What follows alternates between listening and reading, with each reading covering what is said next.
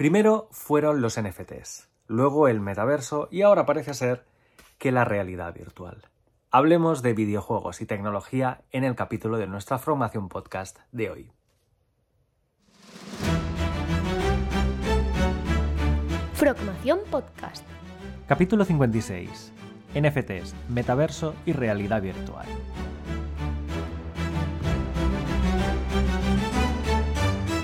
Muy buenas a todos y bienvenidos a un nuevo episodio de nuestra Frogmación Podcast.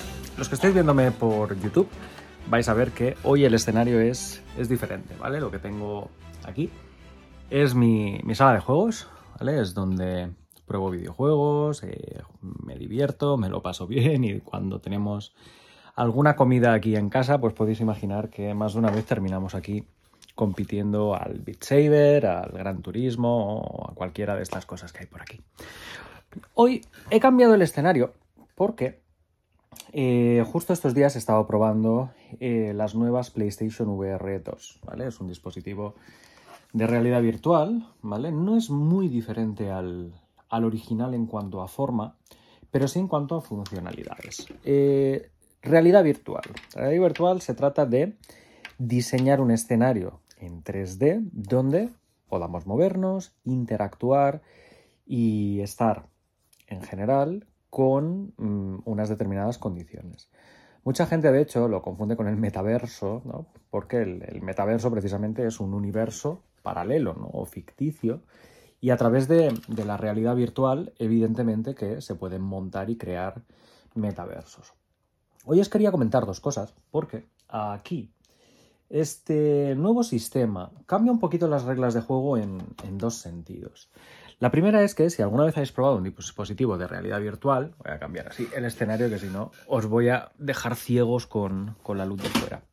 Si alguna vez habéis estado probando dispositivos de realidad virtual, os habréis dado cuenta que la resolución de los dispositivos no era muy buena. Sobre todo estos que tengo yo por aquí, que es la primera PlayStation VR, tenía una resolución malísima. Tan mala que probar de jugar más de media hora y no marearte en el intento era complicado, ¿vale?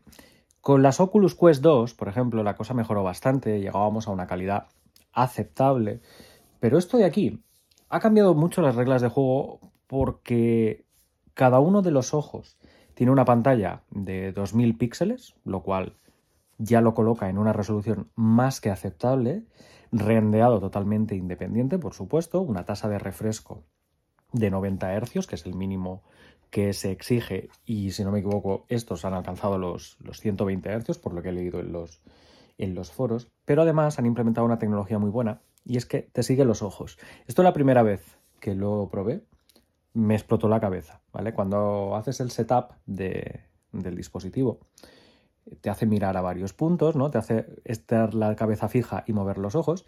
Y la verdad es que, a ver, cuando lo pruebas y te dice, ala, veamos que ha funcionado, te colocan ocho puntos en pantalla, los vas moviendo y tú ves cómo se van iluminando los que miras, eh, es cuanto menos interesante. ¿Y por qué esto de, del seguimiento de ojos? Por dos motivos. Lo primero es que, claro, rendear tantos píxeles a la más alta calidad posible, con esa tasa de refresco de forma consistente y demás, es un desafío técnico que han conseguido salvaguardar, porque solo necesitas rendear a la máxima calidad la zona en la que estás mirando, y si la zona de alrededor tiene un poquito menos de calidad, pues bueno, tampoco no es el fin del mundo porque total el usuario no la está viendo de frente o no se está enfocando con sus pupilas en, en esa zona. Pero también no solo por esto, sino porque al final mucha de la gente que prueba unos dispositivos de realidad virtual se marea por esa distopía que se genera entre el mundo real y el mundo virtual y el movimiento, ¿no? que cuando nos movemos eh, sentimos que nuestro cuerpo no se ha desplazado en la posición donde en el mundo virtual se ha movido la cámara y mucha gente se marea, ¿no? Y, y la verdad es que lo han conseguido salvaguardar muy bien.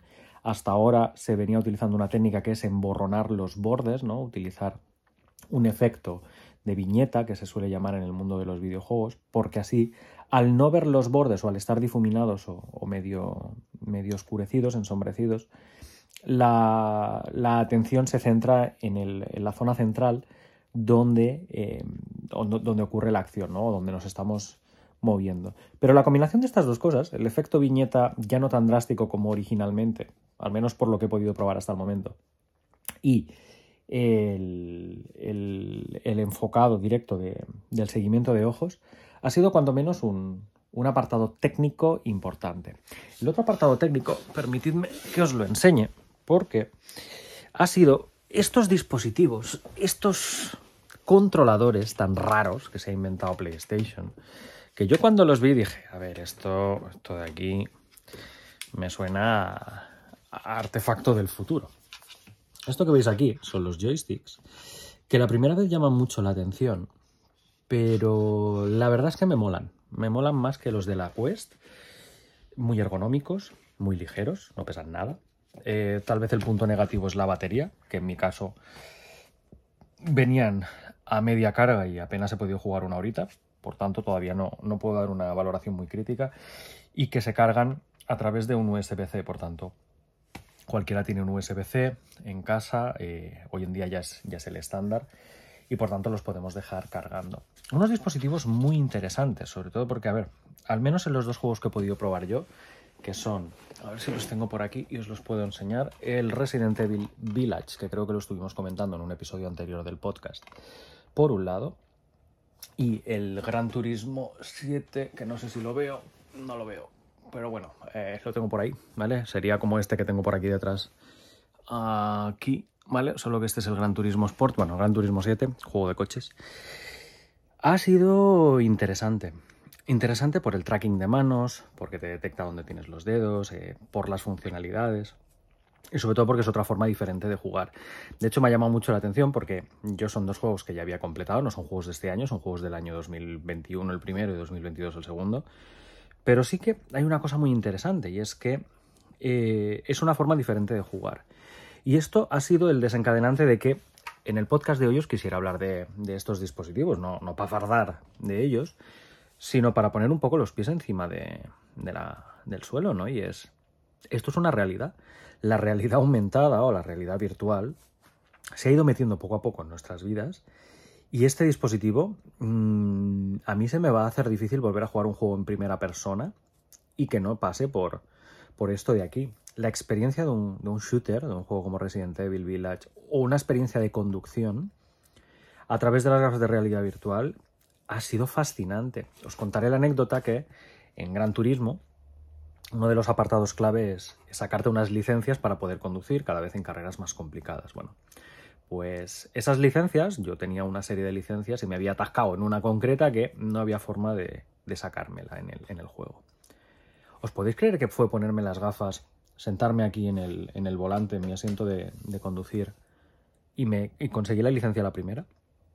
Es decir, había estado meses para intentarlo sin las gafas en la tele y fue ponerme las gafas y lo consigo a la primera.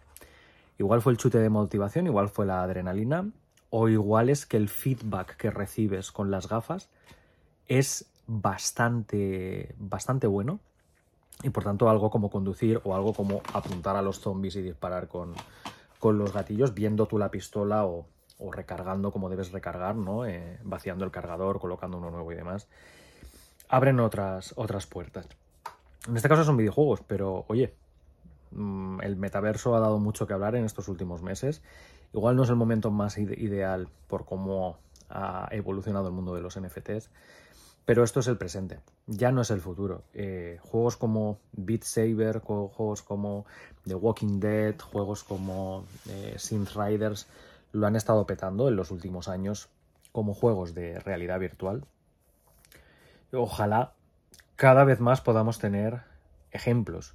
Sobre todo, estaba yo ojeando que muchos de los videojuegos en VR no, que se juegan a día de hoy no están hechos para VR, sino que se les han creado mods. Alguien ha desarrollado un sistema para poder enchufar un dispositivo de realidad virtual y jugarlo en, realidad virtual a pesar de que el juego no lo fuera. Y si los propios desarrolladores se meten a crear estos mods de forma totalmente altruista, imaginad lo que podría pasar si las grandes empresas de videojuegos, un Capcom, un Electronic Arts, un Sony, realmente empezara a pensar que esto no es un complemento, es un dispositivo de, gaming o es un dispositivo ya no solo de gaming, sino para interactuar, para practicar, para llevar a cabo operaciones complicadas y, y aprender. Imaginaros aprender a programar con unas gafas de realidad virtual puestas y colocar allí engranajes o colocar, mover determinados armazones, eh, aprender a montar o desmontar un, tanque, un, yo qué sé, un cohete, un coche incluso, ¿no? Ser capaz de, poder ver tu coche en realidad virtual y, desmontar o ver dónde está el motor o dónde está el, el, depósito de la, de la gasolina. Son cosas que me vienen a la cabeza y yo creo que este es el momento. Y este es el momento y vosotros, que sois el futuro, deberíais ser los que empezarais a, darle vueltas al coco, porque sí, yo al final os puedo sacar un curso de realidad virtual, de cómo crear tu primer juego o tu primer producto en VR con Unity, enseñaros a debuguear, enseñaros a probarlo igual en, unas Oculus Quest, que primero son más baratas que estas, y segundo, no requieren de una licencia de desarrollo tan cara como la de PlayStation. Pero yo creo que sois vosotros los que tenéis que empezar a, darle al coco y a escribir, por ejemplo, en la cajita aquí de comentarios en, el canal de YouTube o en redes sociales, cómo veis esto. Si realmente veis que esto es un dispositivo para frikis como yo o para gente que le gusta jugar, o esto realmente podría ser el dispositivo del futuro, la forma de aprender, la forma de interactuar entre nosotros y esa idea de metaverso que creo que todos tenemos en la cabeza, ¿no? De que nos colocamos un artefacto de estos y yo puedo ver al resto de personas en la misma habitación a pesar de que cada uno esté en una zona del mundo, escribiendo en una pizarra y que el resto puedan ver esa misma pizarra que yo estoy escribiendo aquí desde el sofá de mi casa. Si esto realmente era una idea muy bonita, debería ser ya una realidad, puesto que la tecnología lo permite. Si os ha gustado el episodio, no os olvidéis suscribiros, darle me gusta al, al, capítulo y comentadlo, porque os digo, os dejo la pregunta precisamente porque creo que vale la pena y que tenéis que ser vosotros quienes empecéis a, por lo menos, poner sobre la mesa el futuro de la realidad virtual con dispositivos como este. Y ahora sí, yo ya he cumplido con mi episodio de hoy, así que voy a ir a matar unos cuantos licántropos más en el Resident Evil Village y os veo la semana que viene con un nuevo episodio de nuestra Frogmación Podcast. Si te gusta Frogmación Podcast, síguenos en redes sociales, a través de Facebook, Twitter, Instagram o nuestro canal de YouTube. Y consulta todos nuestros cursos o suscríbete a nuestra newsletter en la web progamesformacion.com.